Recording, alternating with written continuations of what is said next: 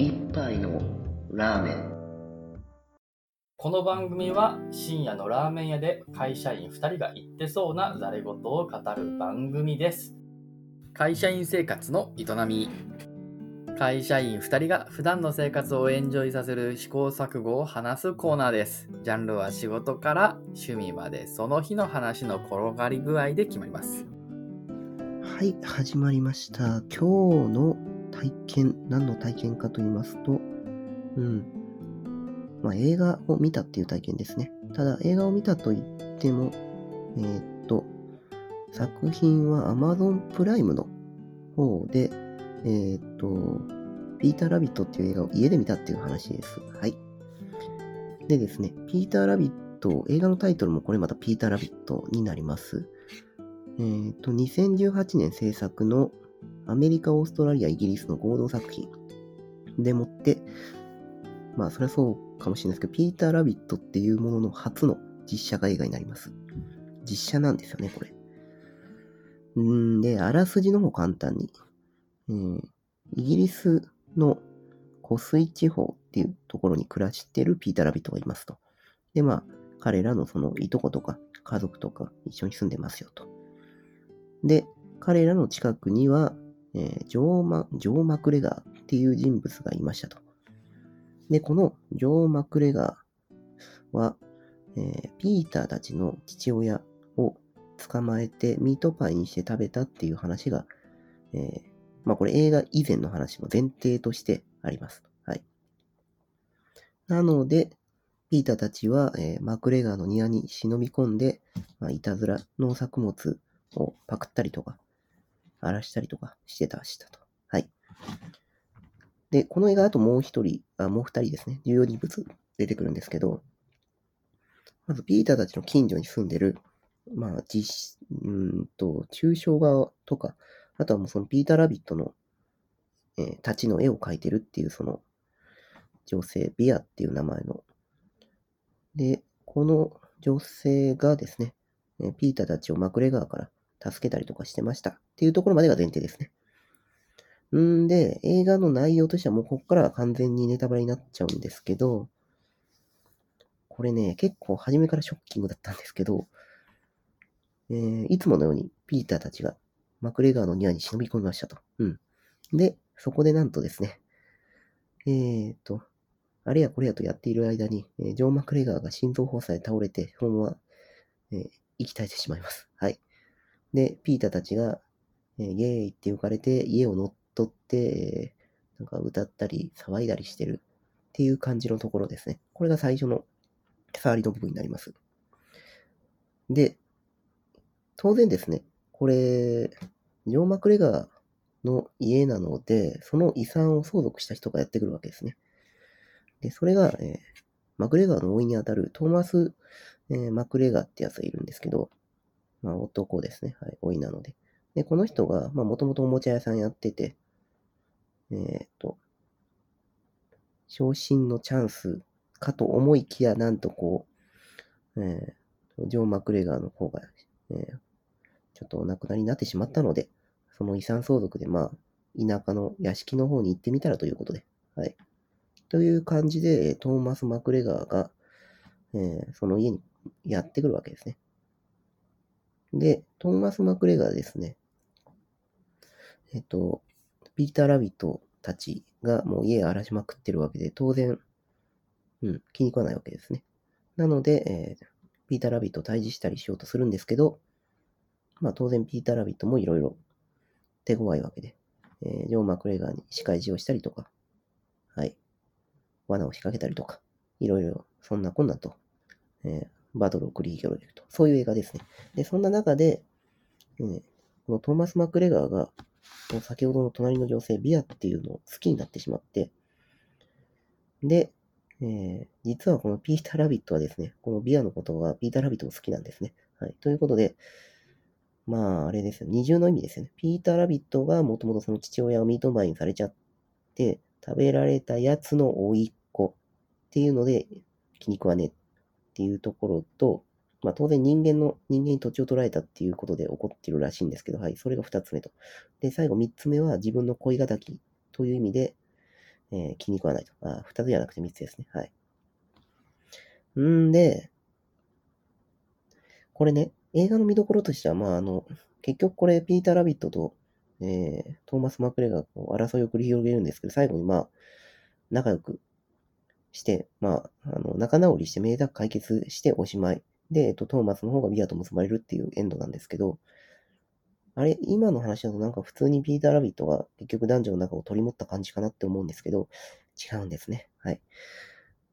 映画の主主体というか見どころは、ピーター・ラビットとトーマスのバトルですね。はい。で、このバトルが結構激しくて、一番過激なところとかで言うとですね、えっ、と、ピーター・ラビットの方がですね、えートーマスの、えーアナフィラキシーショックを引き起こすっていうシーンがあるんですね。すごいですよね。はい。あの、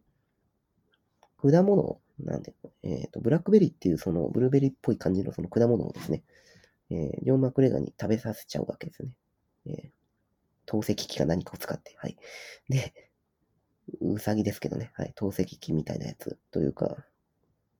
なんだっけ、弓矢だっけ、はい。で、えっ、と、トーマス・マクレガの口に命中して、そのままアナフィラキシーショックを引き起こして、まあ、なんとかそのエピペンでその注射して回避っていうシーンがあるんですけど、まあ、結構びっくりですよね。このウサギがアナフィラキシーショックで人間を毒殺しようとするシーンとか、はい。で、他にも結構過激なのが、まあ、基本的には大体過激なことをするのはピーター・ラビット側の方なんですけど、あの、ジョン、トーえっ、と、トーマス・マクレガーの方が買ってきた、ね、ダイナマイトがあるんですけど、そのダイナマイトを、あ不発のまま残ってたので、で、逆にピーター・ラビットの方がリモコンを使って、その爆発物、えーダイナマイトを爆発させちゃうっていうシーンがあるんですね。で、それどうなったかっていうと、うん、まあこれもはちゃめちゃっちゃはちゃめちゃなんですけど、過激なんですけど、ピーター・ラビットはあの間違えて自分の家も吹っ飛ばしてしまったんですね。うん。自分たちの家も、他の家族たちも。で、まあちょうどみんな外に出てたんでなんとかなったんですけど、でさらにすごいのが、その隣人の女性、いつも助けてくれるビアっていうその女性のアトリエが完全に崩壊してしまうんですね。もうなんかこうやっちまったなっていう感じのシーンなんですけど、映画の映画の中では。うん。っていうのもすごいし、で、さらにですね、えっ、と、これもあの、トーマス・マクレガーの方が、その、ピーター・ラビットをやっつけるために、電気柵みたいなのを家のところに配置するんですけど、この電気柵の電流の流れを変えてですね、ピーター・ラビットが。トーマス・マクレガーが外に出ようとしたときに、そのドアノブのところからビリッとこう電流が走るようにしちゃったわけですね。で、これ家中のね、ドアに仕掛けられてて、外に出れなくなっちゃった。うん。で、何回も電撃で吹っ飛ばされるっていう、そういうシーンもありましたね。はい。っていう感じでね、まあ、いろいろ過激です。はい。で、これまたあの、ピーター・ラビット、映画の中でそのピーター・ラビットがどういう立ち位置なのかよくわかんないんですけど、あの、ピピーター・ラビットがまあいろいろそうやって人間、人間でもなかなかしないような結構過激なことを報復をしてるんですけど、その、トーマス・マクレガの方が、ビアの方に、これは全部ウサギがやったんだよって言っても、まあ、彼女は全く信じないわけですよ。その、いや、あの、これ、ウサギだからそんなことするわけないじゃない、みたいな。まあ、ところがですね、そのウサギ、まあ、ピーター・ラビット、元々の原作の方の絵でもある通り、直帰してるんですよね。うーん、で、なんかその辺、全く違和感なく受け入れられてるとかいう世界観とか、まあ、ちょっと、うん。なんか面白いなと思いましたね。はい。で、そうですね。で、この映画ですね、先ほど申し上げたように、電撃で攻撃したりとか、ウサギが電撃攻撃をしたりとか、ダイナマイトを爆破させたりとか、あとアナフィラキシーショックで毒殺しようとすると、まあいろいろ過激な点があったんですけど、結構賛否両論だったらしいですね。はい。まあ、そうですね。多分、本来のそのピーター・ラビットって、淡い濃淡というのタッチというか、うん。なんか可愛らしいイメージじゃないですか。てかそもそもウサギですからね。で、原作の方でも、父親がパイにして食べられたっていう話は実はあるんですけど、まあ、電撃攻撃をするとか、アナフィラキシーショックを起こすとか、そういうことはやらないんですね。はい。まあ、なので、まあ、もともとピーター・ラビットが、の絵から想像するような、ほんわかした、あの、人間の男女がひっつくような恋愛物語を、ピーター・ラビットが補助するみたいなことを想像してた人にとってはもう、ものすごいショッキングな映画だったということですね。で、逆に、もともとこういう映画と知っているのか、または、そういうものを期待してない人にとっては、まあ、過激なことするね、面白いね、みたいな感じで受け取られたんだと思います。はい。ちなみに私は、あの、前者の方で、その、初めに見るときに、もうちょっとこう、ハートワーミングな感じの映画なのかなと思ってたんですけど、はい。全然そうじゃなかったです。はい。で、これ結構やっぱり人気があったののは間違いなくて、えっ、ー、と、ピーターラビット2っていうのも作られてますね。で、こちらは、えっ、ー、と、人間、人間界というか、その、ロンドンの街中の方で、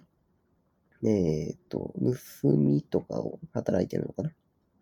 ていう、その、悪いウサギがまたいて、これも親族なのかな？ピーターラビットの。その悪いウサギとちょっとつるんでいろいろ、あの、厄介事を引き起こしたりとか、またやっちまったなみたいな感じで、いろいろやるらしいですけど、えっ、ー、と、1に比べると比較的過激度は減るらしいです。で、私は1の方しか見てないので、ちょっと2がどうなってるかわかんないんですけど、うん。あの、